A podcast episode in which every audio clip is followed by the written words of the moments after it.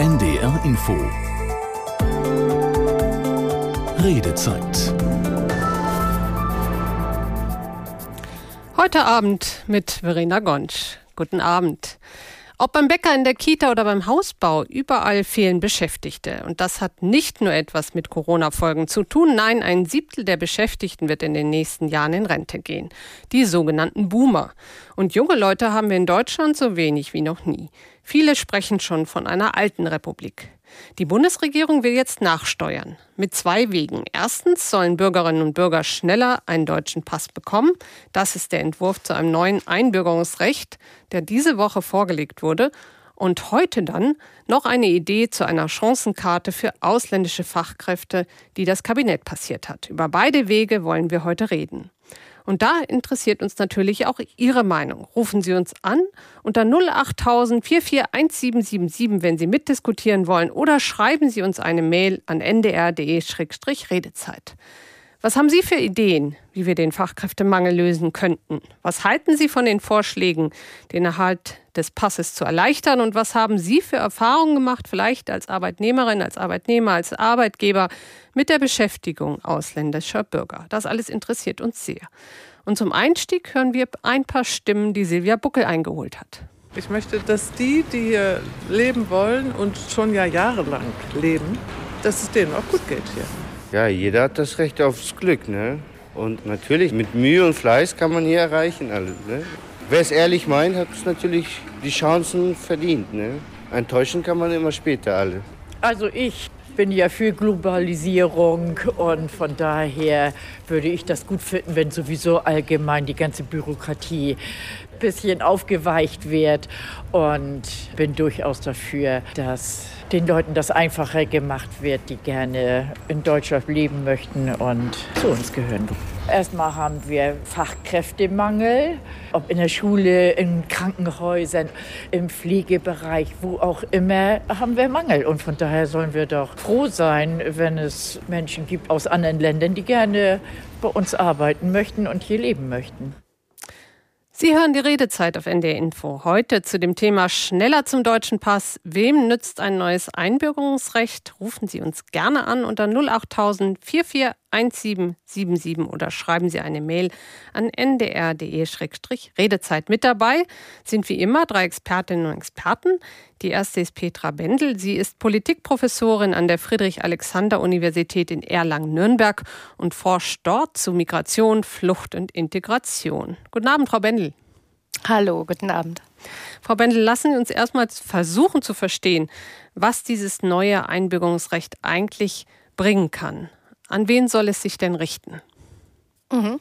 Also Ziel des neuen Einbürgerungsrechts ist es eben die Einbürgerung einerseits zu beschleunigen und zu erleichtern und andererseits ähm, die doppelte Staatsangehörigkeit grundsätzlich zu akzeptieren. Das heißt, die Bundesregierung, die ja damit ein Vorhaben des Koalitionsvertrags umsetzt, hat hier recht weitreichende Pläne für die Reform des Staatsbürgerschaftsrechts, die dazu führen können, dass die Menschen, die schon lange bei uns sind, sich einbürgern lassen und nicht länger von politischer Teilhabe ausgeschlossen bleiben.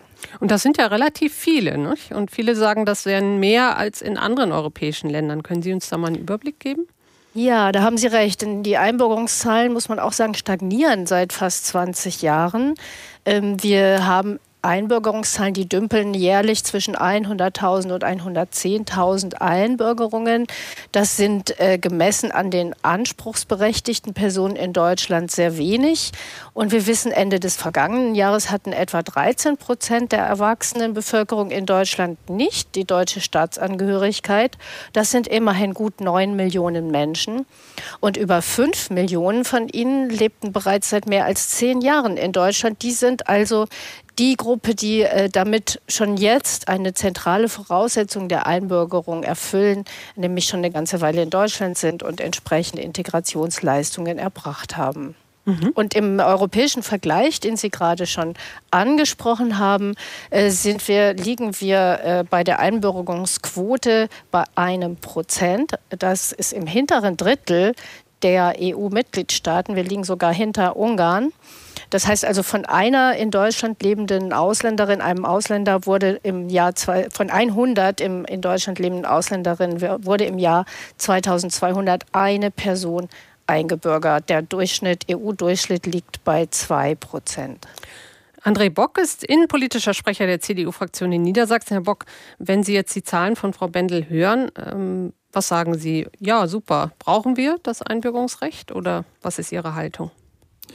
Naja, es ist unbestritten, dass äh, Deutschland einen hohen Fachkräftebedarf hat, egal welche Bereiche Sie anschauen, angefangen von der Gastronomie über das Handwerk vor allem auch, aber bis hin auch zur Pflege, Krankenhausbereich. Überall fehlt es uns an Fachkräften, natürlich auch im ÖPNV, öffentlicher Personennahverkehr her, wenn ich an die Bahn denke. Und äh, wir brauchen Zuwanderung. Das ist gar keine Frage. Wir brauchen Zuwanderung von Menschen, die Fachkraft mitbringen, auch vielleicht einfache Arbeiterinnen und Arbeiter und dafür gibt es verschiedenste Instrumente auf Bundesebene, aber auch das Land Niedersachsen hat verschiedenste Instrumente. Und äh, hier haben wir auch Erfolge erzielt in den letzten Jahren. Aber natürlich spricht nichts dagegen, sich das Recht einmal anzuschauen und zu schauen, wo können wir noch besser werden und schneller werden. Aber die Debatte, die zurzeit in diesen Tagen geführt wird, wird auch vermischt. Zum einen die Zuwanderung, die wir brauchen angesichts des Fachkräftebedarfs, äh, vermischt aber dann mit dem Staatsbürgerrecht, der Staatsbürgerschaft, dem deutschen Pass. Äh, das in einen Topf zu schmeißen, passt hier nicht zusammen. Mhm.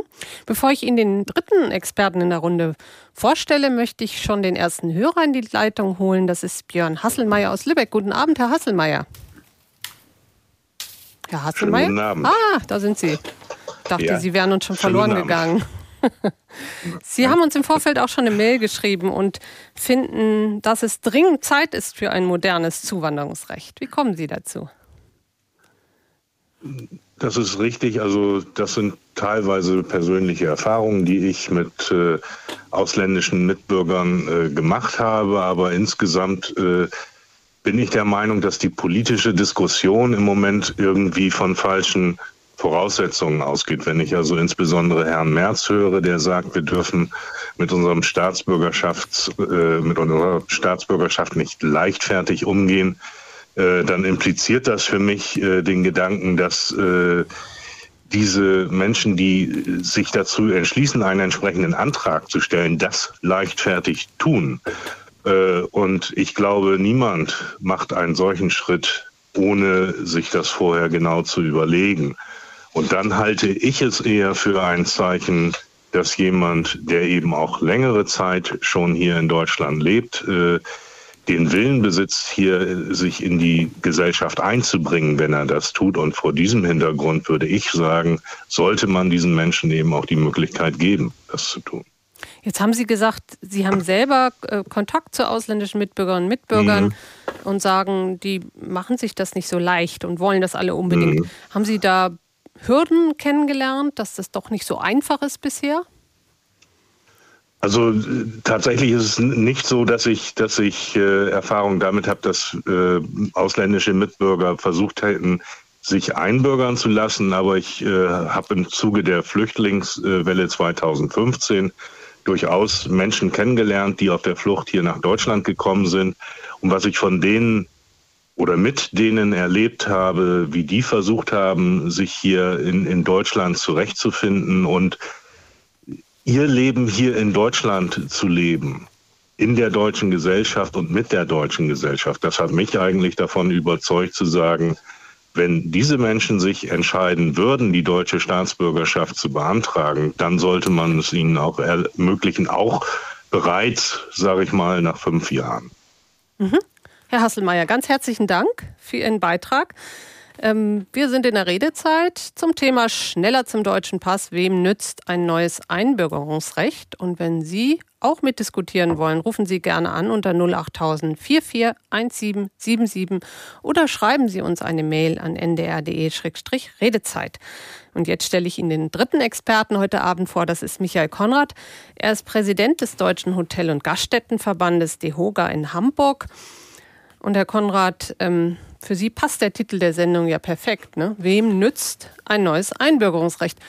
Was nützt Ihnen das, wenn mehr Menschen einen deutschen Pass bekommen? Nützt Ihnen das irgendwas? Ich weiß gar nicht, ob mir der Titel so gefällt. Als Diskussionstitel ist er natürlich fantastisch und ich glaube, hier kann man äh, nicht nur einen Abend, sondern viele Abende äh, diskutieren äh, über Staatsbürgerschaft, über äh, auch äh, den, das Bewusstsein, eine Nation zu sein, etc. etc. Aber das ist nicht das Thema des heutigen Abends, denn die Überschrift lautet ja äh, Fachkräfte. Ich würde, ich nehme die Fachkräfte sogar mal in, in Klammern und sage Kräfte. Wir brauchen nämlich nicht nur Fachkräfte, wie es immer heißt in Deutschland. Wir brauchen auch äh, wie soll man das sagen, ohne jemanden zu beleidigen, Arbeitskräfte, also genau. ganz normale ohne Tätigkeiten. wenn wir, wenn wir über die Gastronomie sprechen, mhm. äh, beispielsweise in, in der Küche Menschen, die Teller abwaschen und abtrocknen. Das sind äh, mit Sicherheit nicht das, was wir unter Fachkräften verstehen, aber auch die stehen uns nicht zur Verfügung. Und ich bin der Auffassung, natürlich ist es, also ich bin für eine erleichterte Staatsbürgerschaft und auch unser Verband, weil alles, was äh, entschlackt, alles, was Bürokratieabbau äh, äh, begünstigt, das ist begrüßenswert. Ich habe allerdings meine Bedenken, dass ein erleichtertes, äh, eine erleichterte Staatsbürgerschaft hier äh, Abhilfe schaffen können. Ich, nur noch einfach das Beispiel, wenn jemand jetzt acht Jahre da ist und er hätte das Recht, warum tut er es nicht? Äh, also das, das bringt, bringt uns arbeitskräftemäßig nicht weiter. Die andere Idee, da sind, das sind ja, sind ja verschiedene Begriffe, die da gefallen sind. Chancenkarte, also das, was man äh, so ein bisschen sich aus Kanada abgeguckt hat. Das sind Dinge, die uns, glaube ich, da weiterbringen könnten. Mhm. Ja, Frau Professor Bendel, was sagen Sie dazu, was Herr Konrad sagt? Also das Einbürgerungsrecht. Mhm nützt uns gar nicht so fürchterlich viel. Ja, genau. Die Vermischung, die Herr Bock hier schon ins Feld geführt hat, ist nämlich hier gerade schon passiert. Denn die ähm, in der Tat sagt Herr, Herr Konrad ja, er, er spricht eigentlich mehr von der Chancenkarte, das Eckpunktepapier, das heute im Kabinett ähm, beschlossen worden ist, das zielt auf eine ganz andere Gruppe. Es mhm. zielt, das Ziel ist es hier, mehr neue zusätzliche Fach- und Arbeitskräfte aus dem Ausland zu gewinnen und dafür attraktiv zu werden.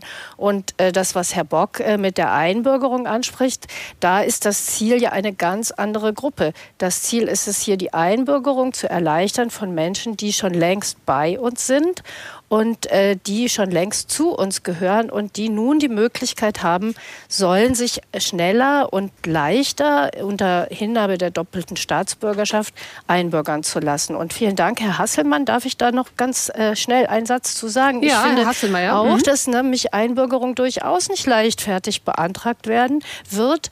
Ähm, warum, sagt Herr Konrad, lässt denn jemand, der hier seit acht Jahren schon ist, sich nicht einbürgern? Wir wissen aus Forschungsergebnissen, dass die Staatsangehörigkeit, die Aufgabe der Staatsangehörigkeit, die ja bisher in der Regel notwendig ist, also wenn ich aus der Türkei komme ähm, und Deutscher werde, Deutsche werde, muss ich meine türkische Staatsangehörigkeit im Regelfall abgeben. Und das ist das größte Hindernis für jene, die durchaus berechtigt werden. Wem nützt also ein neues Einbürgerungsrecht? Staatsrecht den Personen, die zum Beispiel aus erbrechtlichen Gründen, aber auch aus identitären Gründen sagen, ich habe zwei Identitäten und der Pass ist nun mal Teil davon. Und wem nützt es auch, Herr Hasselmann? Sie sprachen die Geflüchteten an. Ähm, Sie würden hier tatsächlich profitieren, denn äh, wenn wir das, äh, die, die Möglichkeit, äh, die Einbürgerung grundsätzlich schneller zu beantragen, ähm, durchsetzen, dann kommen hier die Geflüchteten schneller in die Möglichkeit, sich einbürgern zu lassen, äh, als sie es wahrscheinlich sowieso getan hätten, eben, nämlich eben bisher nach acht beziehungsweise sechs Jahren, jetzt dann nach fünf Jahren und wenn sie ganz schnell sind, in der Turbo-Einbürgerung sogar nach drei Jahren.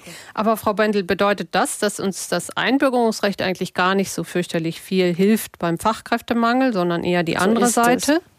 Das würden Sie auch Nicht sagen? Nicht unmittelbar, denn für Fachkräfte, das hat ja auch Herr Konrad schon angesprochen, steht der Erwerb der deutschen Staatsangehörigkeit ja meist nicht im Vordergrund, ne, sondern mhm. ähm, die, die, Diskussion Arbeit. des Staatsbürgerschafts, genau, die Diskussion des Staatsbürgerschaftsrechts kann hier gewissermaßen mittelbar wirken, indem wir ein Zeichen setzen, wir wollen eine Willkommenskultur ausstrahlen.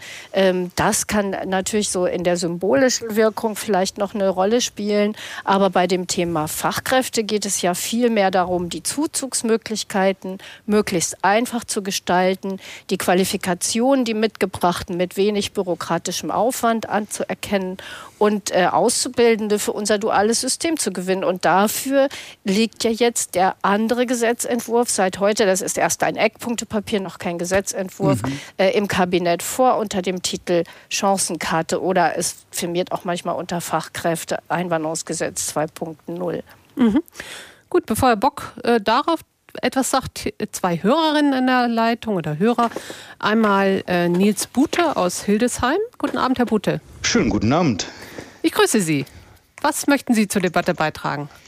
Ich möchte zur Debatte beitragen, dass, es, äh, dass ich bestätigen kann, dass es in vielen Bereichen Fachkräftemangel gibt.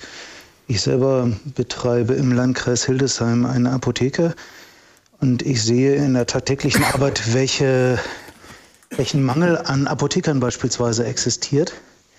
Und ich bin dankbar, ähm, wenn Fachkräfte nach Deutschland kommen. In meiner Apotheke arbeitet ein syrischer Apotheker, der im Rahmen des Syrienkrieges nach Deutschland gekommen ist, der jetzt schon seine Approbation in Deutschland erworben hat. Aber es geht eben auch weiter. Es arbeitet bei mir in, einer, in der Apotheke eine Kollegin, die in Ägypten ihr Studium absolviert hat ähm, und dann lange Zeit gebraucht hat, um ihre Ausbildung in Deutschland ähm, so weit anerkennen zu lassen, dass sie jetzt nach dem Absolvieren einer Sprachprüfung bei mir auf zwei Jahre befristet eine Arbeitserlaubnis erwirkt hat, in der sie ähm, sich weiter qualifiziert, um dann voraussichtlich nächstes Jahr in Deutschland eine weitere Prüfung abzulegen, um dann die deutsche Approbation zu äh, erlangen. Das und klingt Sie, ja schon alles total aufwendig, was Sie erzählen. Ne? Ja, äh, da könnte ja vielleicht das helfen, was, was jetzt sozusagen besprochen wird. Erstens, man muss nicht mehr sozusagen die gesamte Ausbildung in Deutschland nachholen. Das klang ja so ein bisschen so, als ob Sie schon eine sehr qualifizierte Mitarbeiterin haben, die aber trotzdem nochmal ne, Richtig. alles nachholen muss. Das, ja. äh, wenn ich das den Entwurf jetzt richtig verstanden habe, soll das dann sozusagen wegfallen. Und das Zweite ist, ähm, das würde mich nochmal interessieren, wie läuft denn der Kontakt mit den bürokratischen Stellen? Geht das dann relativ zügig oder müssen Sie da auch immer als Arbeitgeber hinterherhängen? Also gerade jetzt bei der ägyptischen Kollegin habe ich festgestellt, dass einfachste Sachen wie das Erteilen einer Arbeitserlaubnis ähm, immer wieder erfordert, dass auch ich als, als Arbeitgeber hinterherhaken musste, dass auch ich hinterher telefonieren musste und versuchen musste, das Ganze zu beschleunigen. Es hat dann trotzdem nach der Sprachprüfung noch mal vier Wochen gedauert, bis dann äh, die entsprechenden Dokumente ausgestellt worden sind. Also ich sehe weniger die Möglichkeit, dass diese Prüfungs- und Qualifikationsmaßnahmen wegfallen, jetzt gerade in diesen äh, hochqualifizierten Jobs wie in der Apotheke. Aber ich sehe durchaus die Möglichkeit, dass also Prozesse in der Verwaltung durchaus zu verschlanken sind. Auch ohne, dass man jetzt groß äh, das große Ganze verändert, ne? sondern ja. dass einfach die, der Wille da ist und das dann auch zügig geht. Ich meine, das machen Sie jetzt, weil Sie sozusagen auf dem deutschen Arbeitsmarkt niemanden finden. Aber Richtig. Äh, Sie sind bereit, sich da zu engagieren, aber das muss natürlich auch ein bisschen das Maß haben. Eine Frage habe ich noch zu den Sprachkenntnissen. Haben Sie denn den Eindruck, dass die äh, Forderung nach den Sprachkenntnissen auch dem entspricht, was Sie brauchen, oder ist das ähm, überdimensioniert? Also in diesem Fall äh, entspricht es dem, was wir brauchen, denn die Arbeit einer Apothekerin, eines Apothekers in der öffentlichen Apotheke, also der Umgang mit den Patienten, der setzt der natürlich ist voraus, ne? der ja. ist hochkomplex und der setzt natürlich mhm. voraus, dass die deutsche Sprache zumindest auf einem Sprachniveau von B1 äh, B2, Entschuldigung, von B2 oder vielleicht sogar C1 vorhanden ist. Und das ist auch das, was jetzt diese ägyptische Kollegin nachweisen musste vor einer Prüfungskommission der Apothekerkammer Niedersachsen. Na, dann toi, toi, toi für Sie, Herr Bute, dass die beiden Mitarbeiter jetzt wirklich auch mal loslegen können. Herzlichen Dank für Ihren Anruf. Ich danke auch für die Möglichkeit, hier zu sprechen. Auf Wiederhören. Silvia Schöll ist noch in der Leitung aus Lüneburg. Guten Abend, Frau Schöll. Ja, hallo. Äh, ich bin, ich bin etwas kritisch eingestellt, weil ich, die Geschichte kennen wir ja. Also am Telefon habe ich die Geschichte anders erzählt, aber ich, es geht ja gerade weiter. Äh, ich denke, Menschen woanders herzuholen. Äh, dahinter lassen wir Lücken, die wir niemals äh, äh, zumachen. Zweitens, wenn Menschen hierher kommen mit Familie, keine Wohnungen da, keine fairen Löhne, wir haben die Geschichte geht weiter. Wieso gehen wir denn nicht in andere Länder und helfen da oder machen uns nützlich, weil wir ziemlichen Schaden hinterlassen haben durch unseren Wohlstand, den wir aus anderen Ländern erbeutet haben. Äh, ich denke, und äh, wir müssen mal runterkommen von den Ansprüchen in Deutschland. Die Fachkräfte. Was ist eine Fachkraft? Alle anderen taugen nichts.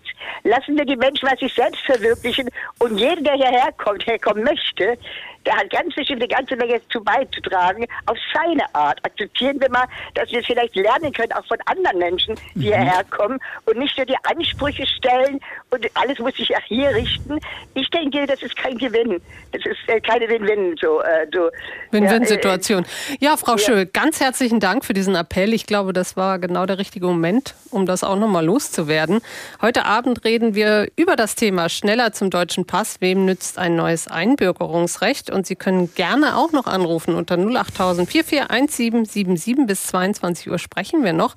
Oder Sie schreiben uns eine Mail unter ndr.de-redezeit. Und eine Mail passt noch hervorragend jetzt zu Frau Schöll. Ähm, die hat uns nämlich aus Brasilien erreicht. Herzliche Grüße ähm, nach Cur Curitiba, Brasilien, Entschuldigung, ich spreche das wahrscheinlich ganz falsch aus, an Juliano Silowski-Winkert und er schreibt uns, ich bin Wirtschaftsingenieur und lebe in Brasilien. In Bezug auf die neuere deutsche Gesetzgebung zum Sammeln von Fachkräften denke ich, dass das nicht viel helfen wird. Der Punkt ist, dass es auf der ganzen Welt an Ingenieuren, Ärzten, Krankenschwestern und so weiter fehlt. Außerdem ist Deutsch eine sehr schwer zu lernende Sprache. Ich bin italienischer und brasilianischer Staatsbürger. Ich spreche Portugiesisch, Spanisch, Italienisch, Englisch, Deutsch und etwas Norwegisch. Und ich werde nach Europa zurückkehren aus politischen und gewalttätigen Gründen, nicht aus Mangel an Stellenangeboten. Soweit unsere Mail aus Brasilien. So, André Bock, bis zu den Nachrichten sind noch ein paar Minuten. Sie sind innenpolitischer Sprecher der CDU-Fraktion. Wir haben über das Einbürgerungsrecht gesprochen. Was sagen Sie denn zu dem Entwurf zum Fachkräftemangel, den das Kabinett heute beschlossen hat? Naja, der Entwurf ist ja heute erst gekommen und wir werden uns das genau auch hier auf Landesebene anschauen. Es ist natürlich ein Bundesthema zum einen, aber ich habe vorhin ja ausgeführt, dass natürlich auch in den Niedersachsen die Fachkräfte fehlen und durch die äh, Wortmeldung auch eben äh, des Apothekers äh, aus Hildesheim ist ja deutlich geworden, dass wir auch in diesem Bereich Menschen brauchen, sozusagen, die offensichtlich ja auch ankommen. Ähm, ich will noch mal darauf hinweisen, dass wir hier wirklich die Dinge auch trennen. Es geht wirklich um den Fachkräftebedarf auf der einen Seite, um die Instrumente, die jetzt heute noch mal neu sozusagen auf den Tisch gekommen sind, die wir aber auch schon haben, sowohl als Land als auch als Bund. Aber es geht eben auch um das Thema dann Staatsbürgerschaft, Pass. Da sprechen wir dann über das, was auch eben Frau Bendel schon gesagt hat, über die Menschen, die hier schon länger leben und bisher nicht beantragt haben, vielleicht aber auch in den äh, deutschen Pass streben wollen sozusagen. Das ist ein anderes Themenfeld. Aber Fachkräftebedarf, ich fand das eben auch ähm, die Mail aus Brasilien sehr spannend, äh, Thema deutsche Sprache. Bei mir in meinem Heimatlandkreis Winsenlohe ähm, haben wir in zwei Krankenhäuser und beschäftigen philippinische Pflegekräfte weil eben auch gerade im Krankenhausbereich die Fachkräfte fehlen. Die sind übers Fachkräftegewinnungsgesetz äh, hier angeworben worden sozusagen. Aber das große Hindernis auch dort, und deswegen sind auch leider schon wieder einige Kräfte zurückgegangen in ihre Heimat, ist das Thema Sprache. Die deutsche Sprache ist wirklich sehr schwierig äh, für die Menschen dann zu erlernen und dann die tägliche Kommunikation im Arbeitsleben macht es häufig dann eben sehr schwer. Von Herrn Hasselmeier fand ich vorhin noch spannend. Er hat gesagt, Menschen äh, müssen sich entscheiden. Also äh, Thema Staatsbürgerschaft am Ende. Wir haben viele Menschen hier schon lange leben, die eben noch keinen deutschen Pass beantragt haben. Ich habe heute Nachmittag gerade mit jemandem telefoniert, der das auch noch nicht bisher getan hat. Ähm, da gibt es viele Gründe, die er dann vorgebracht hat. Ähm, aber für viele ist zumindest auch mein Eindruck oder war auch sein Eindruck, ist gar nicht entscheidend, jetzt unbedingt schnell einen deutschen Pass zu bekommen, äh, sondern es geht wirklich auch ums Ankommen in der Gesellschaft. Aber nochmal, das sind wie gesagt zwei Themenfelder und uns als Land und auch als Bund muss es wirklich darum gehen, dass wir Fachkräfte bekommen, eben aus dem Ausland auch, weil die jungen Menschen, das haben Sie ja vorhin auch angeschnitten, wir sind eine alternde Gesellschaft sozusagen, die jungen Menschen in den entsprechenden Berufen fehlen. Und da bin ich auch bei Herrn Konrad, es geht nicht nur um die Fachkräfte, es geht auch schlichtweg um einfache Arbeiterinnen und Arbeiter. Was hat denn der Mensch, mit dem Sie telefoniert haben, gesagt, warum er den Pass nicht möchte? Weil er die, die doppelte, den doppelten Pass nicht abgeben will oder was war der Grund?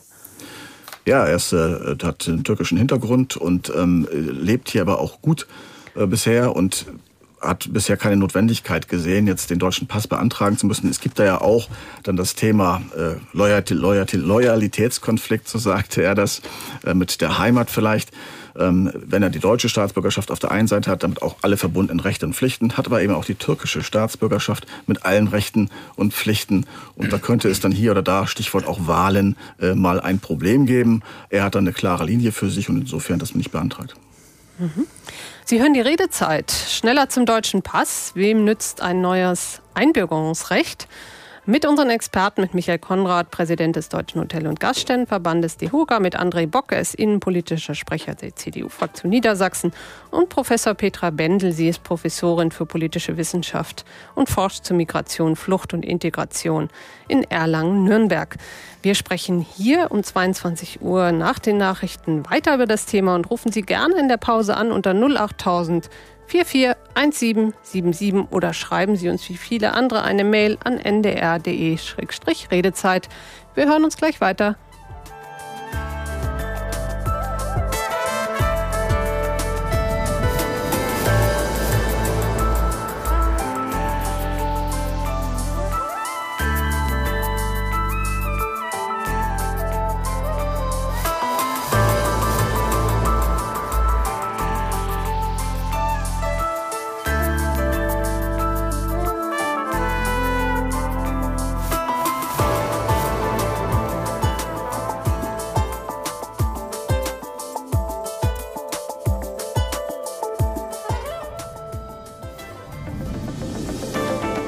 NDR Info. Die Nachrichten. Um 21 Uhr mit Klaas Christoffersen. Die Bundesregierung will Fachkräften die Einwanderung nach Deutschland leichter machen. Sie hat ein entsprechendes Eckpunktepapier auf den Weg gebracht. Bundesarbeitsminister Heil sprach von einem großen und wichtigen Schritt. Aus der NDR Nachrichtenredaktion Janine Artist. In allen Bereichen würden bis 2035 Millionen von zusätzlichen Arbeitskräften gebraucht. Bundeswirtschaftsminister Habeck von den Grünen sagte, Verfahren zur Beschleunigung von qualifizierter Einwanderung müssten pragmatisch umgesetzt werden. Laut Bundesbildungsministerin Stark-Watzinger will die Regierung auch die Zuwanderung von Studierenden und Auszubildenden erleichtern. Das Land müsse attraktiver werden für die Fachkräfte von morgen, so die FDP-Politikerin. Ein Gesetzentwurf wird im kommenden Jahr erwartet. Deutschland und Norwegen wollen die NATO bitten, sich verstärkt um den Schutz von Gasinfrastrukturanlagen zu kümmern. Das kündigten Kanzler Scholz und Ministerpräsident Störe in Berlin an. Dabei soll es vor allem um Unterwassereinrichtungen wie Pipelines gehen. Hintergrund ist der Anschlag auf die Nord Stream Gasleitung in der Ostsee. Niedersachsen will die Auswirkungen des Ukraine-Kriegs und der Energiekrise mit 2,9 Milliarden Euro zusätzlich abfedern. Der Landtag stimmte dem Nachtragshaushalt in einer Sondersitzung zu. Erste Gelder sollen noch im Dezember fließen. Als Unterstützung für Familien ist beispielsweise ein Zuschuss zu den Essenskosten an Kitas und Schulen geplant. Österreichs Bundespräsident van der Bellen hat die verstorbene Schauspielerin Christiane Hörbiger gewürdigt. Er sprach von einem großen Verlust für das Land. Die einprägsame Art, mit der sie ihre Rollen angelegt habe, werde Theater- und Filmbegeisterten stets in guter Erinnerung bleiben. Der große Durchbruch war Hörbiger in den 1980er Jahren mit der ZDF-Fernsehserie Das Erbe der Guldenburgs gelungen. Sie starb im Alter von 84 Jahren in Wien. Bei der Fußballweltmeisterschaft in Katar spielen gerade in der Gruppe C Polen gegen Argentinien und Saudi-Arabien gegen Mexiko. Zur Halbzeit steht es in beiden Partien 0 zu 0. Zuvor hatte sich in der Gruppe D neben Frankreich auch Australien für das Achtelfinale qualifiziert. Die Australier besiegten Dänemark mit 1 zu 0. Aus dem ARD-WM-Team Marina Schweizer. Die zuvor hochgehandelten Dänen beenden die Gruppenphase als letzter in Gruppe D. Tunesien muss trotz des 1 zu 0 Siegs gegen Frankreich nach Hause fahren. Die Franzosen standen schon nach dem zweiten Spieltag als Achtelfinalteilnehmer fest. Beim Spiel Tunesien gegen Frankreich war ein Flitzer mit Palästina-Flagge aufs Feld gerannt. Sicherheitskräfte fingen ihn ein und führten ihn ab. Soweit die Meldungen. Das Wetter in Norddeutschland, in der Nacht stellenweise leichter Regen, teils auch Schnee, Tiefstwerte plus 5 bis minus 1 Grad. Morgen viele Wolken, meist trocken, nur zwischendurch Regen oder Schneeregen möglich, maximal 1 bis 6 Grad. Das waren die Nachrichten. NDR Info Redezeit. Heute Abend mit Verena Gonsch am Mikrofon. Schönen guten Abend. Unser Thema heute Abend: Schneller zum deutschen Pass. Wem nützt ein neues Einbürgerungsrecht? Und wir haben es eben schon gehört, das wird ganz stark vermischt mit dem Thema Fachkräftemangel. Und in dieser Woche gab es gleich zwei Entwürfe, Referentenentwürfe, Gesetzesentwürfe, einmal zur Einbürgerung, einmal auch zum Fachkräftemangel und einer sogenannten Chancenkarte. Und da interessiert uns natürlich auch Ihre Meinung. Was haben Sie für Ideen, wie wir den Fachkräftemangel lösen könnten? Was halten Sie von den Vorschlägen, den Erhalt des Passes zu erleichtern? Und was haben Sie für Erfahrungen gemacht als Arbeitnehmerin, als Arbeitnehmer, als Arbeitgeber mit der Beschäftigung ausländischer Fachkräfte? Wie gerade rief schon äh, ein Apotheker an aus Hildesheim, hat uns von seinen Erfahrungen berichtet. Das alles interessiert uns sehr. Und zum Einstieg in diese halbe Stunde hören wir auch noch mal ein paar Stimmen von Silvia Buckel. Irgendwann muss Stopp sein. Stopp mit dem Einwanderungsgesetz, also dass die Einwanderung also hier in Deutschland auch so extrem ist. Viele denken ja, dass wir hier in Deutschland reich sind, was dem ja nun überhaupt nicht ist. Selbst für die Deutschen gibt es teilweise nicht genügend Arbeit. Und wenn man das hört, also kriegen die Ausländer in Anführungsstriche doch teilweise noch eher Arbeit. Das ist schon bedrohlich für manche Menschen, die nicht ganz so flexibel sind, denke ich. Das kann ich schon verstehen. Und es ist ja auch ein Kulturwandel, der sich vollzieht, weil die Menschen, die kommen, die bringen ja auch ihre Kultur mit. Und das kann ich schon verstehen, dass es auch Angst machen kann. Aber es ist eben auch schön, bunt. Ich denke, es ist wunderbar, dass die Fachkräfte kommen und dass die Menschen hier schnell integriert werden und nicht erst gezwungen werden, irgendwie in die Illegalität zu gehen. Wir sind ein reiches Land eigentlich und auch wenn das bedeutet mehr Immigration, ich finde das gut. Ich bin Amerikaner und was mich interessiert hat, ich konnte ein Doppelstaatsbürgerschaft haben, viel leichter. Man muss sie dann auch akzeptieren. Also wenn Sie dann länger hier leben, dann haben Sie auch den Anspruch auf einen deutschen Pass. Ja, herzlich willkommen auch zu dieser Stunde der Redezeit. Schneller zum deutschen Pass. Wem nützt ein neues Einbürgerungsrecht? Rufen Sie gerne noch an unter 08000 44177 441777 oder schreiben Sie uns eine Mail an ndr.de-redezeit. Und wir haben gleich eine Frage von Ismail Attigös und er fragt, und vielleicht Frau Brendel ist das eine Frage an Sie, zu der doppelten Staatsbürgerschaft habe ich eine Frage. Warum werden einige Länder wie die Türkei mit der doppelten Staatsbürgerschaft benachteiligt und bei manchen Ländern ist es kein Problem, eine doppelte Staatsbürgerschaft zu haben? Ist das nicht diskriminierend? Ich lebe schon seit 40 Jahren hier und verstehe es immer noch nicht. Können Sie uns dazu was sagen, Frau Brendel?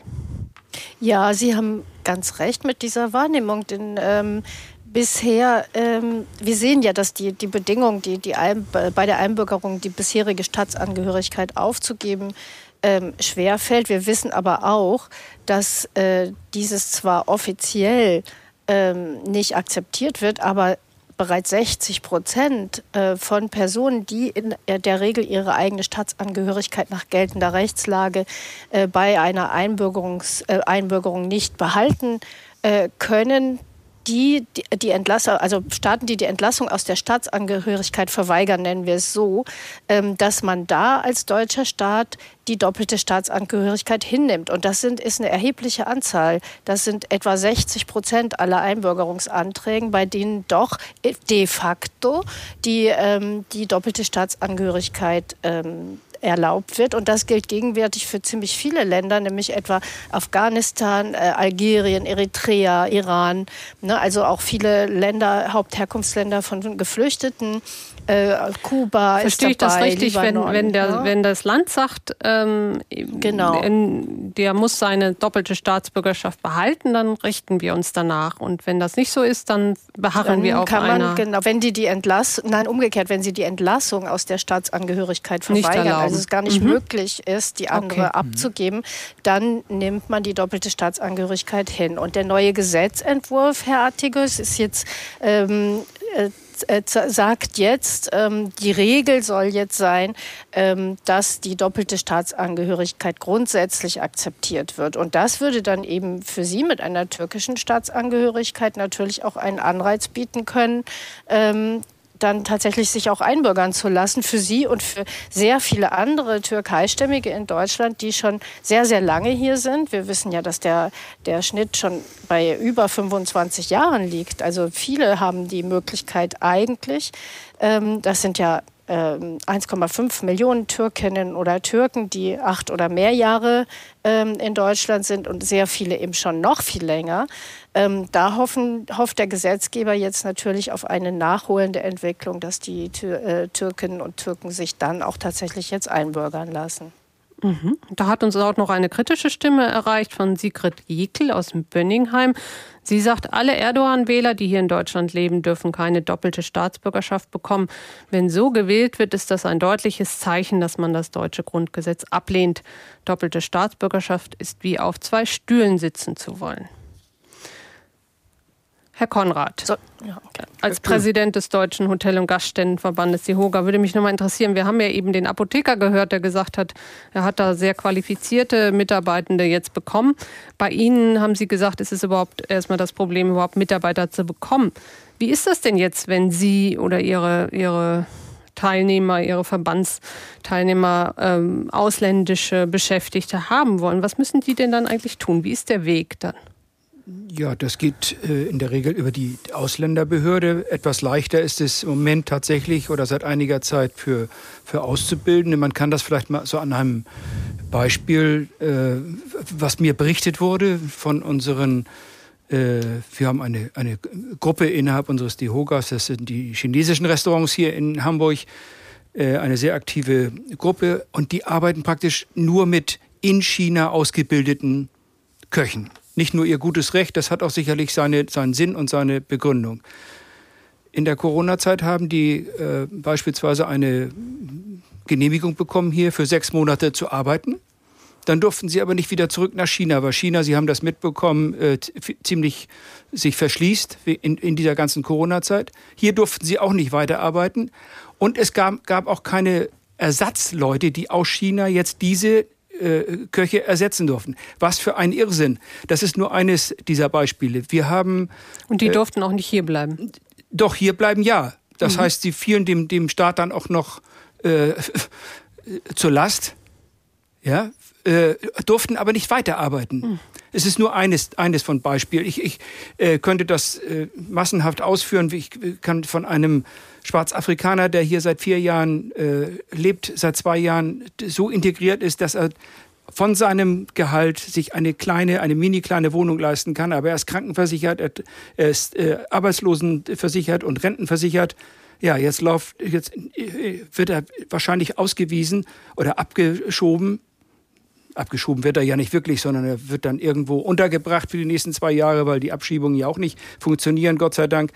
Äh, solche Beispiele, die machen uns äh, Arbeitgeber natürlich äh, zu schaffen. Ja, ja, nicht nur zu schaffen. Da, ich mach, kann doch dem einzelnen Mitarbeiter in der Ausländerbehörde oder beim Arbeitsamt gar keinen Vorwurf machen, wenn die, die Vorschriften so sind. Da, da kann ich auch nicht sagen, ihr müsst mit Augenmaß agieren. Aber irgendwas brauchen wir in dieser Richtung, dass flexibler äh, mit, diesen, mit solchen Dingen umgegangen wird. Das brauchen wir dringend. Mhm. Zwei Hörer haben wir in der Leitung. Erstmal Carsten Botor aus Lehrte. Guten Abend, Herr Botor. Entschuldigung, Sie mussten ein bisschen warten. Ja, nee, ich habe ja zugehört, schön hier übers Telefon. schön. Hier bei Kerzenlicht, äh, alles ah. gut. Kleinen äh, Adventskeks noch daneben bei. Äh, nee, Käsebrot mit Wein. Ja. Jetzt sind sie alle, sind sie alle. Jetzt sind wir aber sehr neidisch. Aber ich habe hier wenigstens so einen kleinen Scheitee, an dem ich ab und zu mal nippe. Ja, und Herr Konrad ist im Studio und trinkt Wasser. Ich weiß nicht, die anderen in Hannover und Erlangen haben sich wahrscheinlich auch gemütlich gemacht. Herr Botor, was? Nicht machen. Äh, ich hatte eine, Anmerkung und eine, eine Frage. Äh, und mir ist aber auch noch spontan eine Idee gekommen, weil ja die, die Frage heißt, cui bono, also wem, wem nutzt das mit dem neuen äh, Staatsbürgerschaftsrecht, was in der Mache ist oder in der Diskussion ist. Also ich würde sagen, wenn mit, mit Blick auf das, was aus China äh, oder von Erdogan oder auch früher von, von Putin kam, also das Einwirken von Regimen auf äh, Menschen ausländischer Provenienz, die in Deutschland leben, die aber noch sagen wir, russische, türkische oder chinesische Staatsbürger sind. Also dieser Zugriff medial oder auch, sage ich mal, durch gewisse Repressalien und so weiter, den würde man ja vermeiden, wenn man möglichst schnell die Expatriates, ja, also mit Blick aus, aus, der, aus dem Herkunftsland, äh, hier deutsche Staatsbürgerschaft gibt, weil, man, weil sie dann, sage ich mal, diesem politischen Zugriff entzogen wären.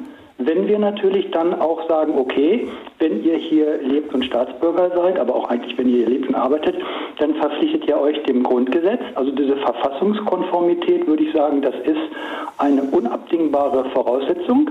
Und zwar nicht, dass man sagt, äh, äh, seid, ihr, seid ihr für die deutsche Verfassung? Äh, ja, ja. Äh, sondern das muss dann schon irgendwie auch, sage ich mal, amtlich sein. Also wenn man das so machen würde, finde ich, steht dem gar nichts im, im Wege und das wäre eben für die, für die, auch für die Rechtssicherheit und für die, für die Verfassungssicherheit äh, hier erstmal gut. Also aus dem Grund. Mhm. Äh, denn wie gesagt, auch Putin hat das ja bei seinem letzten Wahlkampf gemacht, dass er sogar mit seinen, mit seinen Rockertrupps da irgendwie hier unterwegs war und so und hat versucht, eben äh, Einfluss zu nehmen. Und das ist natürlich ein Punkt, den, den wir nicht dulden können, weil bei 25 Prozent Menschen mit Migrationshintergrund, das ist ja schon eine große Portion in der deutschen Bevölkerung. Also da würde ich sagen, wir müssen unsere Verfassung schützen und das könnten wir mit einer Erleichterung der Staatsbürgerschaft machen, wenn sie unter diesem Primat der Verfassungstreue, der Loyalität geht. Und das ist auch der Übergang, tolle Überleitung zu meiner Frage. Es ist in den Diskussionen nicht aufgetaucht, wie ist es denn mit dem Rechtsgrundsatz Wahlrecht, also One Man oder gendergerecht müsste man jetzt sagen One Human, One Vote? Das ist ein ganz altes äh, Konstrukt. Das ist erstmal ein Konflikt bei Mehrfachstaatsbürgerschaft. Und da habe ich bisher kein Statement zu gehört.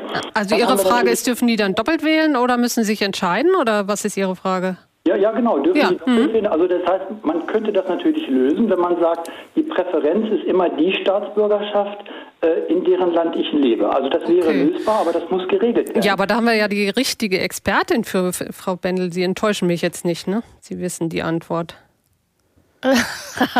ähm, ja, also zunächst mal zu, dem, zu der ersten Idee mit der Einbürgerung und der Verfassungstreue. Also das wird ja bei der Einbürgerung vorausgesetzt. Ne? Man muss sich ja zur freiheitlich-demokratischen Grundordnung Das ist dieser Test, oder wie geht so das?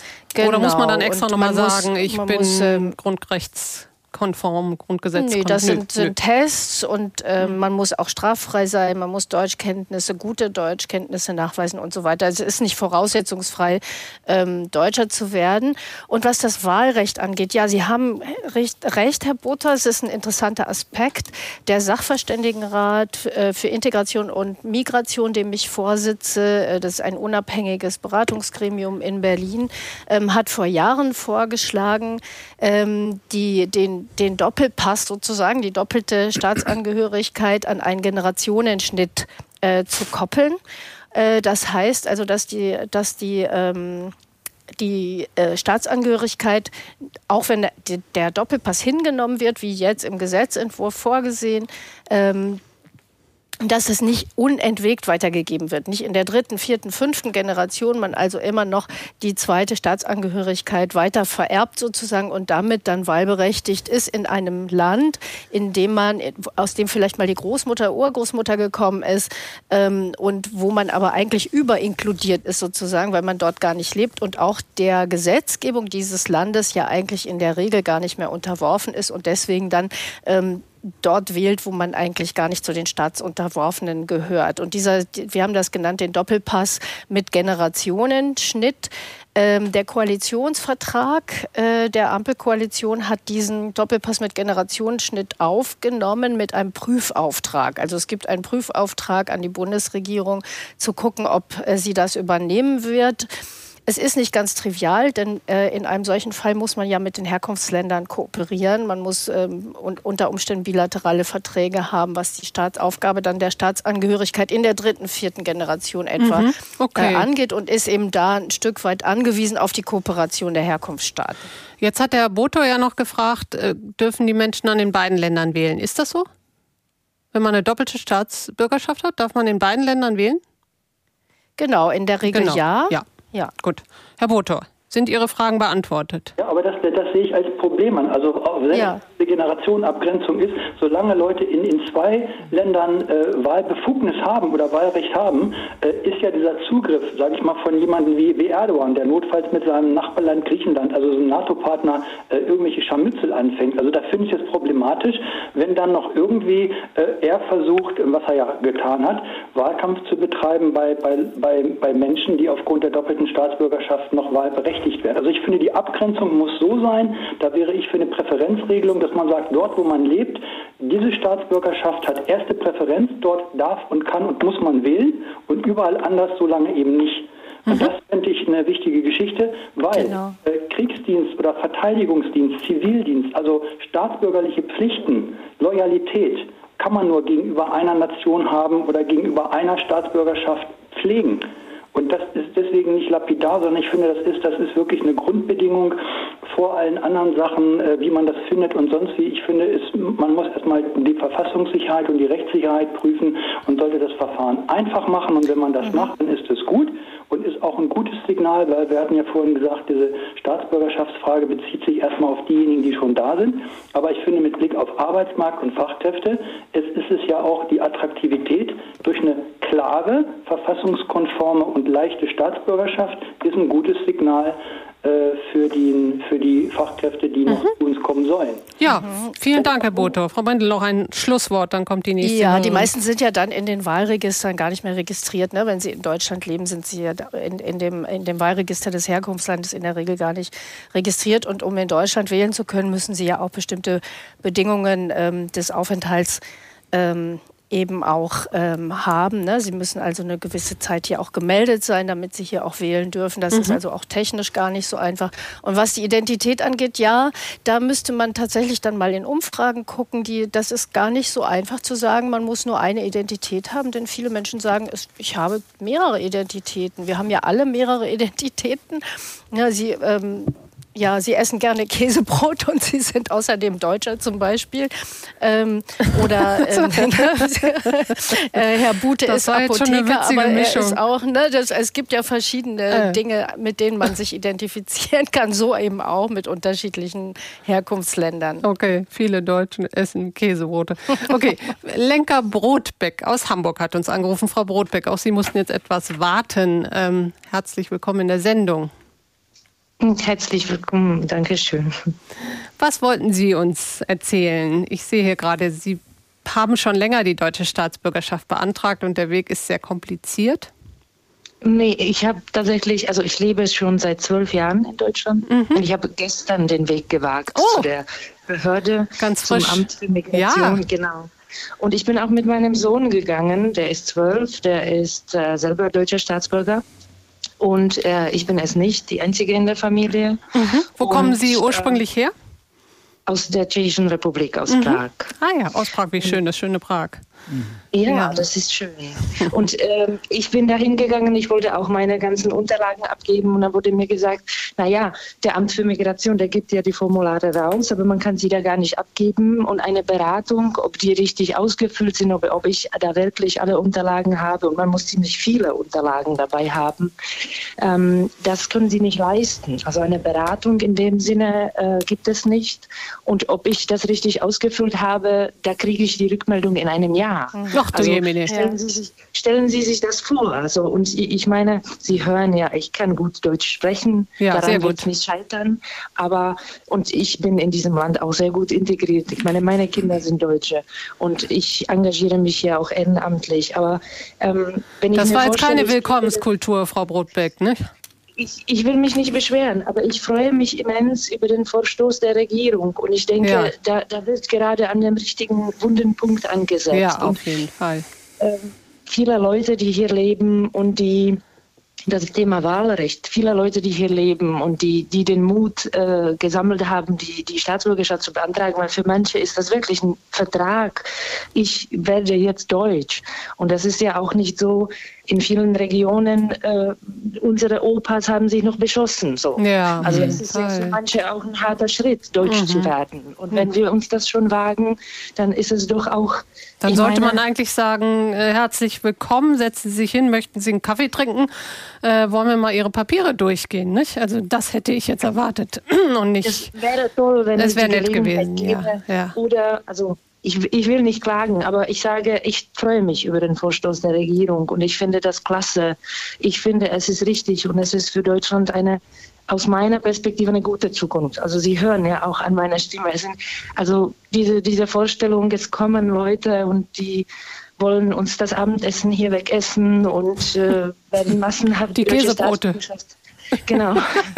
Also ne, es kommen auch, es kommen tolle Leute und, und das wird gut. So. Ja, jetzt habe ich noch Darf eine Frage. Sie, wenn Sie sagen, Sie kommen aus Tschechien, ähm, Sie hatten auch nicht den Eindruck, dass irgendwie äh, die EU-Zugehörigkeit oder so, dass das helfen würde?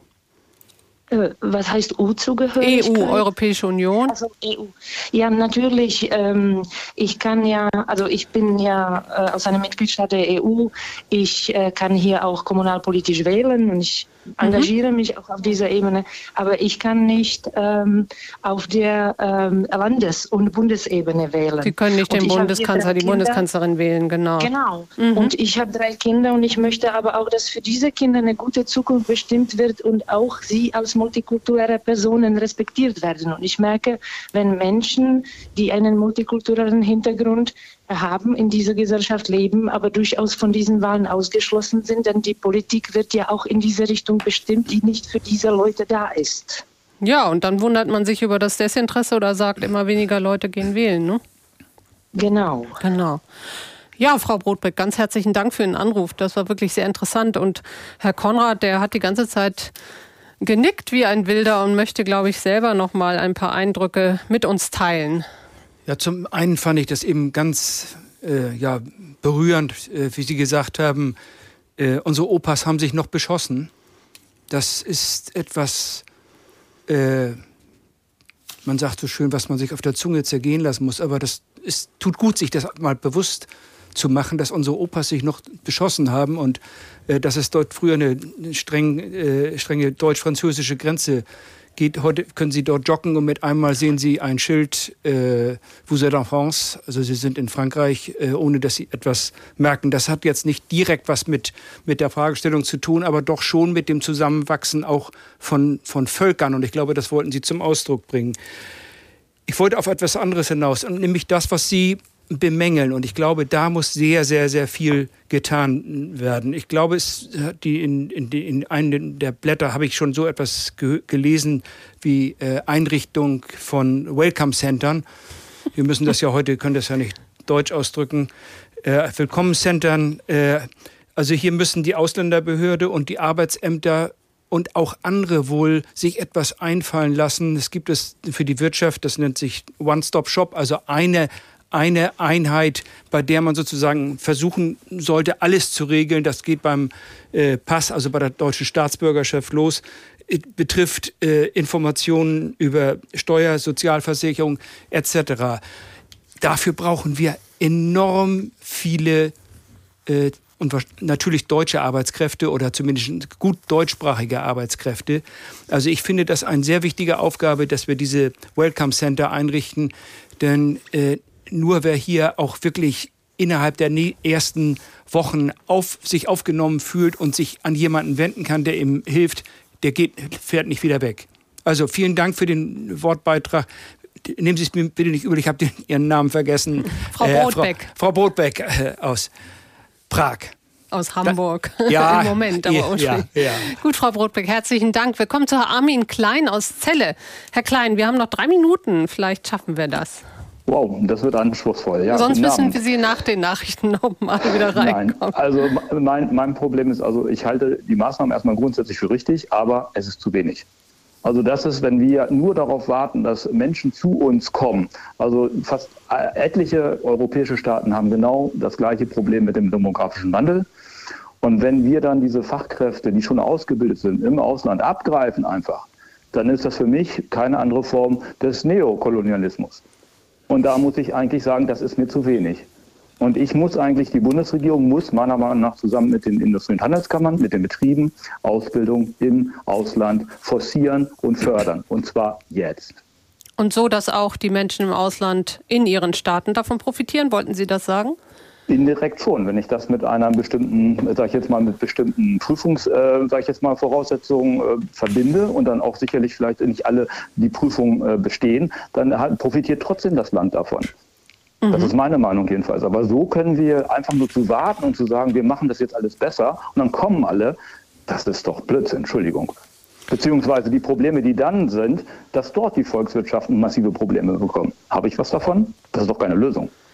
Vielen Dank, Herr Klein. Dazu passt wunderbar noch eine Mail von Bastian Schönborn aus Jöme in Ostfriesland. Der sagt, was ich in der Angelegenheit der Anwerbung ausländischer Fachkräfte zu bedenken gebe, ist der damit verbundene Abzug von Menschen mit Fertigkeiten und Wissen aus den jeweiligen Herkunftsländern. Wir profitieren also von den Bemühungen der betroffenen Staaten, die ihren Bürgerinnen und Bürgern eine schulische, berufliche oder wissenschaftliche Ausbildung ermöglicht haben. Die befähigten Menschen werden somit diesen Staaten entzogen. Ich denke dabei beispielsweise an die osteuropäischen Medizinerinnen und Mediziner in deutschen Krankenhäusern. Während die einzelnen ausländischen Interessenten und die hiesige Wirtschaft von dem neuen Einwanderungsgesetz profitieren würden, bliebe den abgegebenen Staaten doch nur der Skills- und Braindrain und damit die wirtschaftliche Entwicklung verwehrt. Genau der Aspekt, den Herr Klein auch gesagt hat. Es bleibt spannend in unserer Redezeit. Nach den Nachrichten geht es weiter, schneller zum deutschen Pass. Wem nützt ein neues Einbürgerungsrecht? Und Sie können dann auch gerne noch die letzte halbe Stunde anrufen unter 08000 441777 08000 441777 oder schreiben Sie uns auch eine Mail an ndr.de-redezeit. Wir hören uns nach den Nachrichten. NDR Info. Die Nachrichten um 21.29 Uhr mit Klaas Christoffersen. Die Bundesregierung hat Eckpunkte für ein neues Einwanderungsrecht beschlossen. Ausländische Arbeitskräfte sollen es leichter haben, in Deutschland einen Job anzunehmen. Der parlamentarische Geschäftsführer der Unionsfraktion Frei kritisierte die Pläne auf NDR Info. Prinzipiell sei Zuwanderung in den deutschen Arbeitsmarkt zu begrüßen. Die Vorschläge der Ampelkoalition wiesen jedoch nicht in die richtige Richtung. Da rekurriert man ja sehr stark auf das ähm, sogenannte kanadische Modell, das Punktesystem. Und im Grunde genommen ist das Punktesystem ein System, das der Filterung aus einem Überangebot an Bewerbern dienen soll. Diese Situation haben wir in Deutschland aber überhaupt nicht. Und deswegen glaube ich, ist es etwas, was vielleicht für Kanada funktionieren mag, für Deutschland aber wegen der grundsätzlichen Herausforderung nicht der parlamentarische Geschäftsführer der Unionsfraktion Frei auf NDR Info. Die NATO soll nach dem Willen von Deutschland und Norwegen künftig Unterwasserleitungen besser schützen. Das teilten Bundeskanzler Scholz und der norwegische Ministerpräsident Störe mit. Aus Berlin Kai Clement. Gemeint sind Pipelines, Telefonkabel und Internetverbindungen. Es bestünden große Risiken, so Scholz. Das hätten nicht zuletzt die Anschläge auf die Gaspipelines von Nord Stream 1 und 2 gezeigt. Der norwegische Ministerpräsident Jonas Gahr Støre spricht von Arterien der modernen Wirtschaft. Die gelte es zu schützen. Man werde dem NATO-Generalsekretär eine Koordinierungsstelle für den Schutz der Unterwasserinfrastruktur vorschlagen. Die, so sagte Scholz, sei auch ein Zeichen nach außen. Man nehme den den Schutz sehr ernst. Der Bundestag hat die vor 90 Jahren gezielt herbeigeführte Hungersnot in der Ukraine offiziell als Völkermord anerkannt. Mit großer Mehrheit billigten die Abgeordneten einen gemeinsamen Antrag von Ampelkoalition und Unionsfraktion. Dem sogenannten Holodomor fielen 1932 und 33 bis zu vier Millionen Ukrainerinnen und Ukrainer zum Opfer. Der sowjetische Machthaber Stalin ließ damals im Zuge der Zwangskollektivierung auf dem Land massenhaft Getreide, Vieh und Lebensmittel konfiszieren. Eine wichtige Verkehrsverbindung in Kiel, die Holtenauer Hochbrücken, bleiben bis auf weiteres gesperrt. Ein Schiff mit einem Kranaufbau ist heute früh gegen beide Brücken gestoßen. Der Landesbetrieb Straßenbau spricht von einem großen Schaden. Ein Spezialteam stellte Verformungen an den Querträgern sowie zahlreiche Risse in den Schweißnähten fest. Jetzt soll ein externer Gutachter hinzugezogen werden. Auch der Nordostseekanal ist wegen des Unfalls gesperrt. Das Wetter in Norddeutschland, in der Nacht stellenweise leichter Regen, teils auch Schnee, Tiefstwerte plus 5 bis minus 1 Grad. Morgen viele Wolken, meist trocken, nur zwischendurch Regen oder Schneeregen möglich, maximal 1 bis 6 Grad. Die weiteren Aussichten? Am Freitag und Sonnabend bewölkt und Regen möglich, minus 1 bis plus 5 Grad. Das waren die Nachrichten. NDR Info Redezeit Mit Verena Gornscher Mikrofon und ich lade Sie noch eine halbe Stunde ein, mitzumachen bei unserer sehr interessanten und spannenden Debatte über die Frage ähm, schneller zum deutschen Pass. Wem nützt ein neues Einbürgerungsrecht? Und ich möchte gleich den nächsten Hörer äh, in die Sendung nehmen. Das ist, ich hoffe, ich spreche das jetzt richtig aus, Erdian Sanak aus Hamburg. War das richtig so, Herr Sanak, oder ganz falsch? Ja, fast Erdogan Sanak ist richtig gesprochen. Ah, ja. okay. Sie Ja, möchten etwas von Ihrer Geschichte erzählen. Genau, also mich betrifft ähm, das genau, also das Thema, was Sie heute haben, ähm, persönlich, da ich als Jugendlicher, als 18-Jähriger mich einbürgern lassen wollte in Deutschland. Ich bin hier aufgewachsen, quasi ein Gastarbeiterkind der zweiten Generation und ähm, damals ging es nicht, mich einbürgern zu lassen ohne die Zustimmung meines Heimatlandes, also der Türkei, da ich meinen Militärdienst noch nicht geleistet hatte und ähm, letztendlich nur auf das ähm, ähm, Gutwill, ähm, Gutwill des Regierungspräsidenten angewiesen war, der auch dem zugestimmt hat, mich einzubürgern, ohne dass ich meinen Militärdienst in der Türkei ableisten musste. Ähm, eine Woche später kam dann der Musterungsbescheid ähm, Oh aus vom Kreiswärtersamt und ich habe dann auch meinen Zivildienst gemacht. Das war auch alles in Ordnung so, ist kein Problem. Aber das war, ähm, fand ich damals schwierig und insbesondere war eine relativ undifferenziert ähm, über Einbürgerungen ähm, mit den Leuten umgegangen worden sind. Ich weiß noch wie heute, ich musste zum Rathaus als 18-Jähriger. Ich war dann kurz vor dem Abitur und musste ein Diktat über die Tradition des deutschen Tannenbaumes ähm, Oh. ähm, ableisten. Das war äh, sehr skurril war damals, genau. Und ja, das hat dann äh, ähm, auch richtig geklappt. Zumindest bekam ich die deutsche Sta- Staatsbürgerschaft und habe dann. Ähm, Das ist ja peinlich. Ja, Der genau. Tannenbaum. Der Tannenbaum. Und äh, seitdem die doppelte Staatsbürgerschaft, wobei das schon immer für mich als ähm, der hier aufgewachsen ist, ein Spießrutenlauf ist, wenn ich mich dann ähm, zur Reise in die Türkei begebe. Ähm, ja, genau. Wie, darf ich fragen, wie alt Sie jetzt sind? Ich bin jetzt 50 geworden dieses Jahr. Oh, dann leben Sie ja schon ganz schön lange damit. Hm? Ja, so ist es. Ah. Und äh, diese doppelte Staatsbürgerschaft bedeutet jetzt was? Also wenn Sie verreisen in die Türkei zum Beispiel? Ja, letztendlich zeige ich meinen türkischen Pass dort gar nicht mehr, da die, das nur zu Komplikationen führt, ähm, sondern bereits dann mit meinem deutschen Pass an. Mhm. Was, was halten Sie denn jetzt von den Plänen? Also was wäre für Sie eine gute Lösung? Also eine gute Lösung wäre, dass man da ein bisschen differenzierter vorgeht und den Leuten, die quasi Integrationswillen zeigen ähm, und ähm, offensichtlich auch die Voraussetzungen äh, mit der Sprachkompetenz vorweisen, dass man denen quasi nicht ähm, lächerliche Hindernisse wie die, ähm, irgendwelche Diktate vorlegt, sondern halt ein bisschen feinfühliger ähm, diese Einbürgerungsmaßnahmen Maßnahmen durchführt. Ich sehe das jetzt retrospektiv so ein bisschen auch eine, eine, ähm, auch im Hinblick auf die, die erste Gen ähm, Gastarbeitergeneration äh, sehr aus deutscher Position ähm, nachvollziehbar, ähm, sehr eigennützigen Willen, jetzt dieses Einbürgerungsrecht zu vereinfachen. Da man jetzt feststellt, dass den Leuten äh, in dem Land quasi die Facharbeiter oder die gut ausgebildeten Menschen ähm, ausbleiben.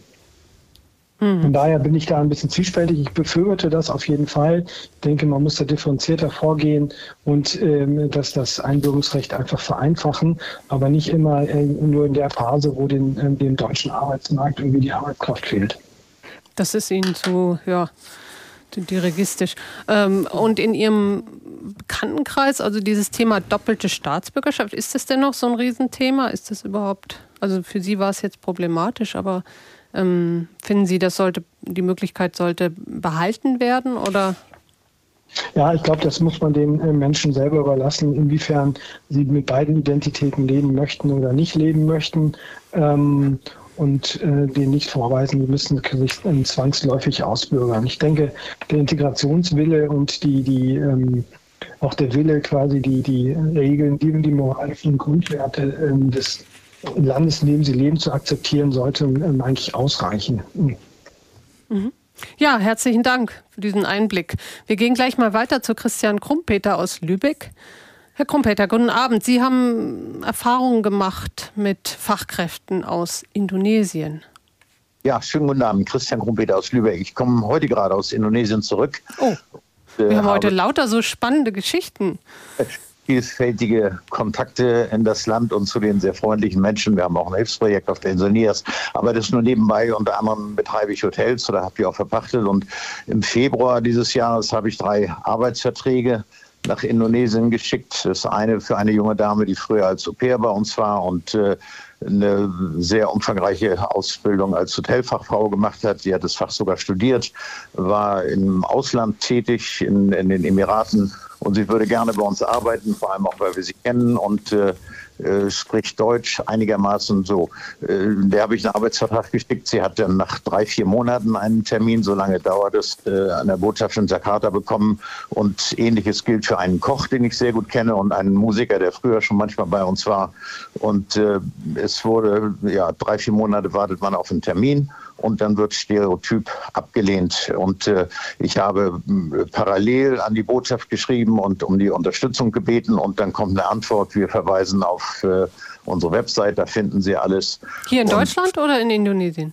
Indonesien, also die ja. deutsche Botschaft in Indonesien antwortet nur Stereotyp. Es wird mit keinem Namen unterschrieben, mhm. sondern dieser Stelle Jakarta und ich habe höflich gebeten, mir doch einen Namen zu nennen, damit ich weiß, mit wem ich es zu tun habe. Ah, okay. Äh, es gibt, wie gesagt, nur Stereotypen und dann, äh, weil der Termin so viel später lag, war natürlich der Arbeitsbeginn nicht mehr einzuhalten und dann kommt als Antwort, es wird den Leuten unterstellt, äh, dass sie hier dauerhaft bleiben wollen, weil ja der, der, der Zeitarbeitsbeginn aus dem Arbeitsvertrag nicht mehr einzuhalten wäre. Oh Gott unvorstellbar. Und ich habe x-mal hin und her geschrieben. Ich habe äh, äh, jetzt, dann wurde gesagt, Sie dürfen ja gar nicht für die äh, tätig werden. Legen Sie uns Vollmachten vor. Dann habe ich. Äh, Wieder in Indonesien oder auch hier?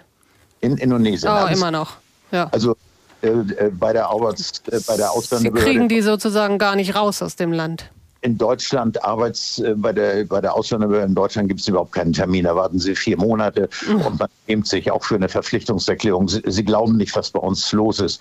So, wir haben, wir haben Abwehrinstitutionen und keine breiten Leute. Also ich, ich möchte immer ein gemeinsames Ziel verfolgen. Ich bin nie gegen dort. Aber wir haben inzwischen eine Einstellung und das kann ich auf, auf andere Bereiche ausdehnen, wo wir wirklich äh, Schaden anrichten in unserem Land aus Bequemlichkeit, aus Selbstgefälligkeit oder ich weiß nicht, wovor wir uns schützen wollen. Also um das nochmal zu Ende zu bringen, ich habe dann mehrfach hingeschrieben, habe Vollmachten hingeschickt, nochmal gebeten, dass ich heute früh, nee, gestern war es oder vorgestern nochmal einen Termin bekomme. Es gibt wieder nur irgendein Stereotyp, es wurde bereits entschieden und sie haben keine Chance, sie kommen nicht weiter. Nicht? Es, es, es, ist einfach nicht gewollt. Und sie können politisch, also ich verweise auf den Paragraph, ich weiß nicht, Seite 14, glaube ich, des Koalitionsvertrages, da steht explizit drin, die Zuwanderung von Fachkräften soll beschleunigt und erleichtert werden. Sie können politisch entscheiden, was sie wollen. Wenn es vor Ort und von den Sachbearbeitern nicht umgesetzt wird, haben sie überhaupt keine Chance. Und äh, es ist immer die Ausrede, gut, genau. Corona war der Ausrede, die Ausrede dass man keinen mehr empfangen darf. Mhm. Und es wird so weitergeführt und äh, es schadet unserem Land wirklich. Ich bin beschämt, wie die Menschen äh, behandelt werden. Und andererseits haben wir hier indonesische Generalkonsulate und eine indonesische Botschaft. Gehen Sie mal hin, wie freundlich das da ist und wie zugewandt. Und wir, ich kenne das aus anderen Ländern, ich bin viel in der Welt unterwegs, eine Verpflichtung, also jemanden aus Damaskus einzuladen vor 20 Jahren vor allen Kriegen, der musste einen Kraftfahrzeugbrief hinterlegen, der musste Grundstücksdinge hinterlegen. Also wir fürchten, wovor wir uns fürchten, weiß ich nicht. Wir müssen Vertrauen haben. Natürlich müssen wir vorsichtig sein, aber, aber diese Art der Politik, die bekommt uns allen nicht und es ist äh, ungesund. Können Sie denn dann glauben, wenn jetzt das Kabinett sagt, das wird jetzt alles anders? Es geht nur, wenn es vor Ort umgesetzt wird. Und dazu brauchen Sie die Motivation der Menschen. Und äh, die ist teilweise nicht vorhanden. Warum, kann ich Ihnen nicht beschreiben, äh, äh was die Gründe sind. Äh, äh, es muss ja irgendwie, also, also einmal, es fehlt äh, an dem Mut zur Verantwortung in ganz vielen Bereichen. Nicht? Dass Leute sagen, okay, ich kümmere mich darum, ich mache das zu meiner Sache und helfe ihnen. Und äh, diese Menschen gibt es, aber häufig eben auch nicht. Häufig wird es abgelehnt, warum weiß ich nicht. Vielleicht, weil es der bequemste Weg ist oder weil es auch so vorgegeben ist, weil vielleicht gesagt wird, Mensch, lehnt mal erstmal ab und, und dann haben wir es einfacher. Und mhm. äh, wir haben Beispiele von, von Auszubildenden aus Indonesien, die sind toll und die bereichern ja auch ihr Land. Wir wollen keine äh, dauerhafte Zuwanderung von den Menschen, sondern die sollen möchten und, und können auch hier äh, zeitlich begrenzt arbeiten und das drei, vier, fünf Mal bringen Erfahrungen mit in ihr Land was dort im Aufbau hilft. Wir wollen ja auch nicht die wichtigen Menschen aus den Ländern herholen und sie entnehmen, nicht? Sondern, sondern sie sollen auch ihr Land bereichern, wo wirklich, wo es wichtig ist, dass Menschen mit, mit Erfahrungen, mit neuen Erfahrungen äh, die Strukturen dort verbessern. Also es ist mhm. ein Okay, ich sehe schon, Sie sind mit viel Herz und Leidenschaft dabei, Herr Krumpeter. Ganz herzlichen Dank für diesen, diesen Einblick. Das hat es nochmal sehr deutlich gemacht. Ich lese noch eine Mail vor von Benny Möhle aus Göttingen. Mir ist absolut schleierhaft, weshalb wir mit viel Geld im Ausland Fachkräfte ausbilden und anwerben und auf der anderen Seite mit sehr viel Geld Flüchtlinge, die genauso Arbeiter und Fachkräfte sind, davon abhalten, ins Land und in die EU zu kommen. Darauf ist mir bis heute keine schlüssige Erklärung untergekommen. André Bock, Sie sind innenpolitischer Sprecher der CDU-Fraktion Niedersachsen. Können Sie Herrn Möhle das erklären? Ich will vielleicht mal ganz kurz nochmal auf Herrn Krumpeter äh, eingehen dürfen, ähm, der ein sehr negatives Beispiel ja uns eben gerade geschildert hat, ähm, aber auch in einem Nebensatz einräumt, dass es auch viele gute Beispiele äh, gibt mit Indonesien. Ich habe ja vorhin auf das Beispiel auch mit den Philippinen, den Pflegekräften in unseren Krankenhäusern hingewiesen. Das funktioniert. Macht mir aber an der Stelle auch nochmal deutlich, ähm, oder das wurde auch in Ihrem Einspieler ganz zu Beginn der Sendung deutlich von Herrn Professor Hüter. Es fehlt auch in Verwaltung, sicherlich auch in der Botschaft, aber in vielen Verwaltungen, Ausländerbehörden auch Fachpersonal. Wir müssen auch gerade ja nochmal bedenken bei dieser Thematik, dass wir zurzeit gerade in den Kommunen deutschlandweit, aber auch in Niedersachsen äh, ein großes Problem haben, sozusagen, was die Unterbringung von Geflüchteten angeht. Das ist eine große Herausforderung für die Landkreise, für die Städte und Gemeinden und das bindet natürlich auch Personal. Das verlängert Prozesse, das verlängert auch in den Ausländerbehörden leider Prozesse und das ist eben auch ein Punkt, den wir dabei benennen müssen, dass Dinge einfach vielleicht dann auch zu lange dauern, dass sie auch dann Menschen wie Herrn Krumpeter nerven, sage ich mal so. Und ja, oder Frau Botbeck ein Jahr, ne? Genau. sie soll in einem Jahr wiederkommen, das kann ja keine Antwort sein. Genau, das kann keine Antwort sein, zumal bei Frau Botbeck ist ja auch so war, vorbildlich lange hier schon lebend und auch ehrenamtlich engagiert. Äh, das ist natürlich äh, ein tolles Beispiel dafür, dass man sich in die Gesellschaft wirklich hier auch integriert und integrieren will und eben aktiv auch beteiligt. Aber ähm, wie gesagt, das große Problem, was wir auch zurzeit in Niedersachsen haben, ist halt wirklich die Bewältigung der aktuellen Flüchtlingskrise äh, mit den vielen Menschen, die zu uns kommen, die unterzubringen sind. Und gerade vor Ort sind die Unterbringungsmöglichkeiten nicht da und binden eben unsere Behörden.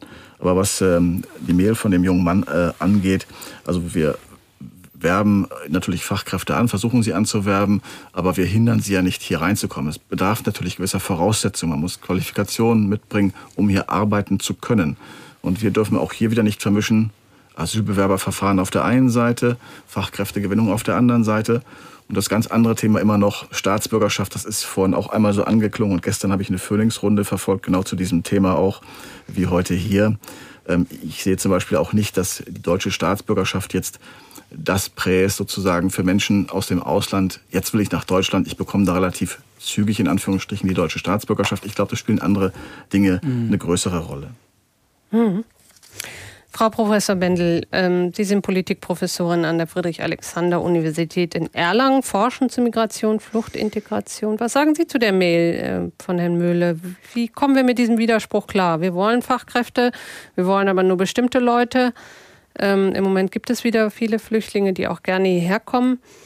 Muss man da nicht besser gucken, wer sozusagen hier auch schneller in den Arbeitsmarkt gebracht werden kann? Ja, ähm, in der Tat. Wir haben hier jetzt das Beispiel der Ukrainerinnen und Ukrainer, die mit einem ganz anderen rechtlichen Hintergrund sehr schnell äh, die Möglichkeit haben, direkt zum, in den Arbeitsmarkt integriert zu werden. Ähm, Gibt es da schon erste Bilanzen? Also ähm, ich höre immer wieder, dass viele von denen ja auch wieder zurück wollen. Also ja, natürlich, das ist ja klar. Aber wir, wir, wir wissen natürlich nicht, wie lange, die, wie lange sie bleiben werden. Ähm, wie die, da sind so viele Variablen, ne, die, die davor stehen, wie sich der Krieg in der Ukraine entwickelt, wie die Infrastruktur zerstört wird. Ähm, was für eine Ukraine sie am Ende vorfinden werden, das wissen wir nicht. Also ähm, viele sind aber jetzt tatsächlich auch schon vorstellig geworden ähm, in der Bundesagentur für Arbeit. Wir wissen, ähm, dass dass ungefähr, also in den Jobcentern sind wir bei 604.000 ähm, Registrierten in den Jobcentern und äh, das ist immerhin das ist eine ganze Menge. Ne? Mhm. Und ähm, äh, Sie stehen natürlich auch, ne, das kann man auch nicht verhehlen, vor, dem, vor demselben Problem, dass Sie Ihre, ähm, ihre mitgebrachten ähm, Qualifikationen anerkennen lassen müssen. Ne? Und wir müssen auch natürlich mal gucken, was ist denn mit den Personen aus, äh, aus den äh, Asylhauptherkunftsländern, Syrien, Afghanistan, Iran, Irak. Ähm, da dauern ja die Asylverfahren recht lange und äh, das, das ist sehr umständlich ähm, und sie haben eben nicht direkt ähm, den Zugang zum Arbeitsmarkt. Ne? Auch da versucht ja der Gesetzgeber gerade nachzukatteln. Ähm, am Montag war ähm, das, äh, das Gesetz zur äh, Beschleunigung der Asylverfahren im, äh, im Deutschen Bundestag in einer Anhörung. Ich möchte aber noch ähm, einen Punkt setzen mhm, gerne, und zwar, gerne. was so ein bisschen Frau Brotbeck, Herrn Sarnak und auch Herrn Krumpeter entgegenkommt, nämlich bei beiden äh, neuen Gesetzen ist natürlich die rechtliche Reform wichtig, aber aber es kommt ja nicht nur auf die Rechtsreform an. Ähm, und Sie haben das sehr plastisch und sehr gut, finde ich, geschildert. Es kommt nämlich auch auf die Art an, wie diese Reformen jetzt realisiert werden. Mhm. Es kommt sozusagen auf die Körpersprache des Staates ja, an. Ja, und wie die Menschen wie, empfangen werden. Nicht? Genau, also, wie werden sie ja empfangen, wie werden sie aber auch angesprochen, äh, wie setzen die Behörden die Reformen in der Praxis um, mhm. wie feiern wir auch Einbürgerungen. Ne? Frau Brotbeck, Sie waren da total schockiert. Ne? Also welche Wertschätzung Wertschätzung letzten Endes bringen wir den Mitbürgerinnen und Mitbürgern entgegen, mm. auch den Fachkräften. Sind die eher lästig, und da gibt ne? es ja, und da gibt es ja auch gute Beispiele. Also ne, Olaf Scholz hat zum Beispiel als Oberbürgermeister in Hamburg ja 2013 eine Kampagne gestartet und hat alle Hamburgerinnen und Hamburger angeschrieben, die ähm,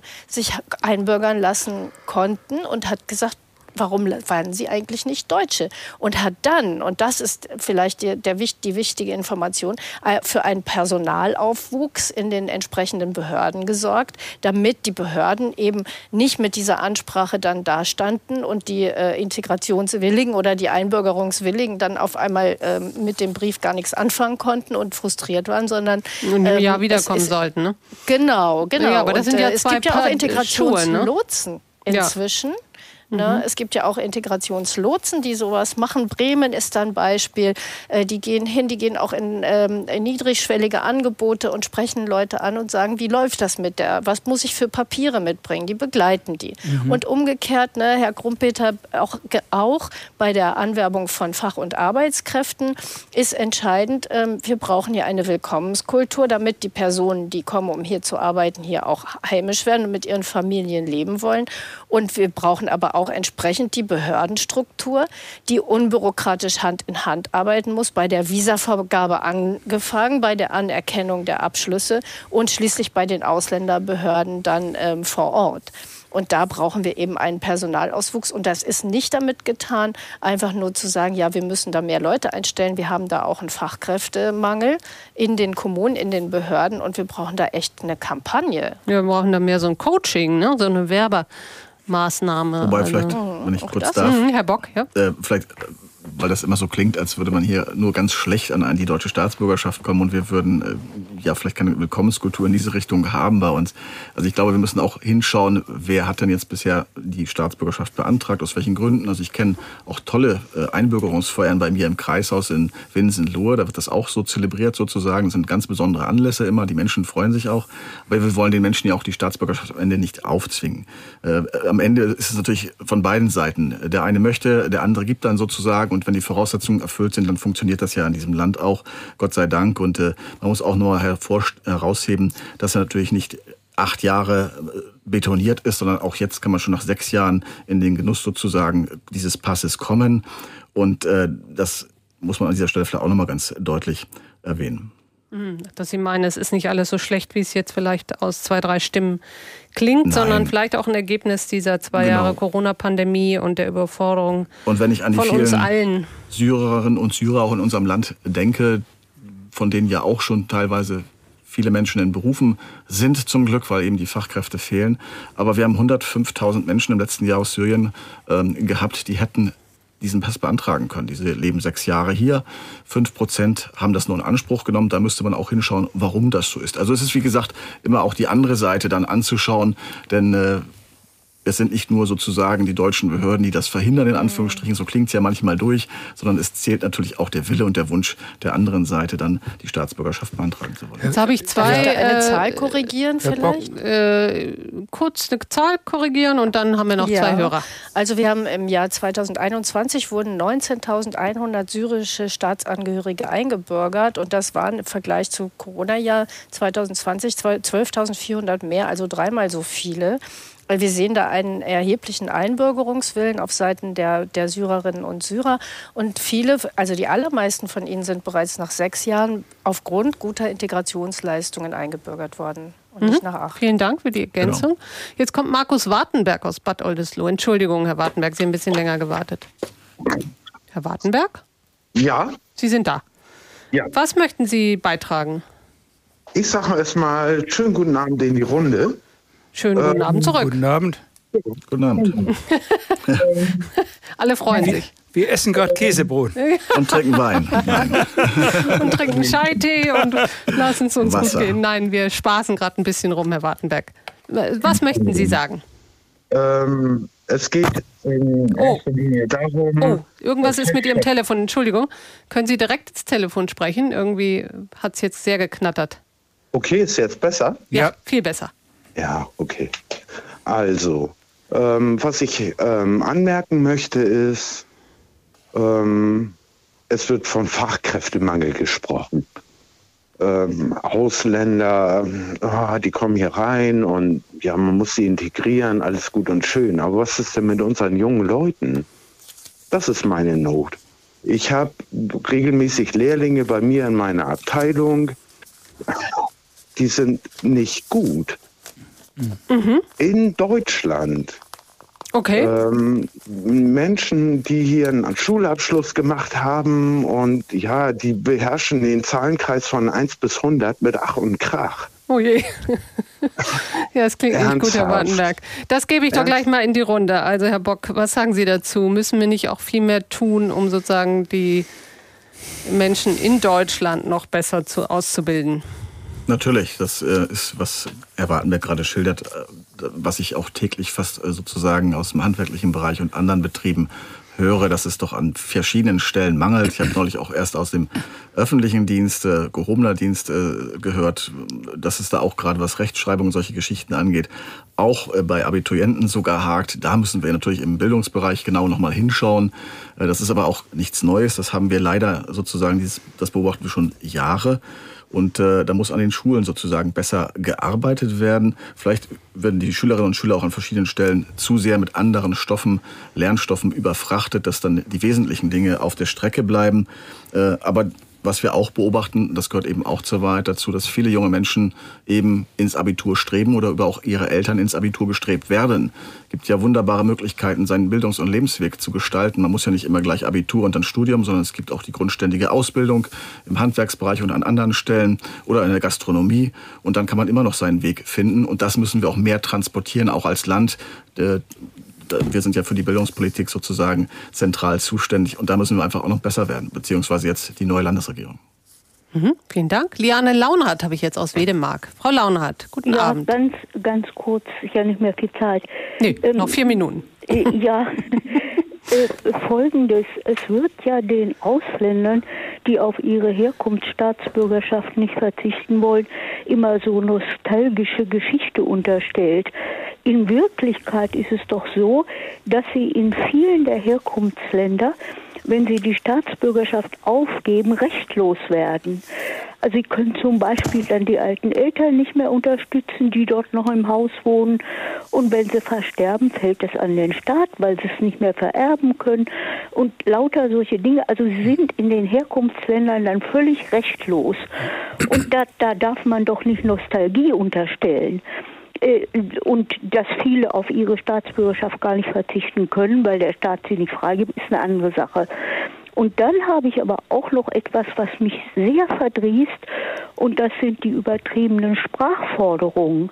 Ich meine, wenn Frau Nahles von über 400.000 Leuten spricht, das sind doch nicht alles Professoren und Neurochirurgen, du lieber Gott. Äh, da sind doch viele Leute dabei, die können im Baumarkt oder im Gartencenter oder sonst wo arbeiten. Und da brauche ich doch nur rudimentäre Sprachkenntnisse. Und oh, da würde jetzt einer sagen, der ein Werkzeug kauft, der wäre der anderer Ansicht. Ja. nee, das glaube ich aber nicht. Ich habe selbst Erfahrung, ich habe oft im Ausland gearbeitet, auch in Ländern, wo ich kein Wort der Sprache konnte und nach kurzer Zeit ging das ganz prima. Also das ist einfach übertrieben, diese Sprachanforderung, dass die Leute mit Goethe-Deutsch, wo, wo ich die Tests wahrscheinlich nicht verstehen würde, äh, nur Deutsche werden können. Wir hatten ja eben den äh, Aufsatz zur Kulturgeschichte des Tannenbaums. Hätten Sie das geschafft? Ich glaube nicht. Ich, ich glaube, ich nicht. auch nicht. Also und dann habe ich aber noch einen Punkt. Ein Punkt noch, und dann sind wir aber wirklich schon über weiß, der Zeit. Aber den finde ich auch ganz wichtig. Ja, dann ganz kurz. Es äh, gibt äh, ausländische Frauen, die dortigen Verhältnissen äh, fürchterlichen Gefahren entkommen sind mit ihren Kindern, die jetzt in Deutschland sind. Und wenn diese Kinder nicht sehr schnell Deutsche werden können, dann haben die dortigen Väter das Recht, sie hier wieder wegzuholen. Diese Frauen können natürlich gar nicht arbeiten. Die schwitzen ja viel zu viel Angst, um ihre Kinder umzuarbeiten. Frau Launert, ganz herzlichen Dank für diese ganzen vielen Punkte. Wir kommen wirklich zum Ende. Die äh, Kollegen ermahnen mich schon. Das war die Redezeit zum Thema schneller zum deutschen Pass. Wem nützt ein neues Einbürgerungsrecht? Und mit dabei war Michael Konrad von der DEHOGA, André Bocker ist innenpolitischer Sprecher der CDU-Fraktion Niedersachsen und Professor Petra Bendel. Sie ist äh, von der Universität Erlangen-Nürnberg und forscht zu Migration, Flucht und Integration. Morgen haben wir eine Redezeit um 19 Uhr schon, kurz vor dem Deutschlandspiel. Da können Sie sich schon mal richtig in Stimmung bringen auch zu der Frage, ob wir sozusagen jetzt doch begeisterte WM-Fans sind. Ansonsten wünsche ich Ihnen jetzt auch noch einen schönen Fußballabend vielleicht oder einen Ausklang bei Käsebrotwein, Scheitee ja. und was heute kulinarisch so alles noch dabei war. Mein Name ist Verena Gonsch. Einen schönen Abend Ihnen.